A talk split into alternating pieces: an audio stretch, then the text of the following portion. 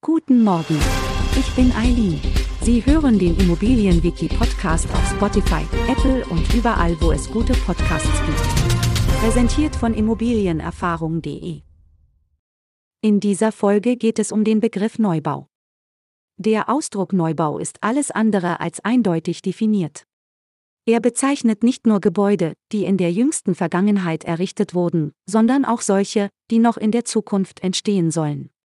Diese Neubauten finden sich in verschiedenen Lagen, von A-Lage über B-Lage bis hin zur C-Lage. Besonders im Kontext des städtischen Wachstums sind Neubauten häufig in Randgebieten und Stadträndern anzutreffen. Neubauwohnungen erfreuen sich großer Beliebtheit bei Eigennutzern, die ein neues Zuhause suchen. Allerdings können sie sich als weniger rentabel erweisen, wenn es um Renditeimmobilien als Kapitalanlage geht.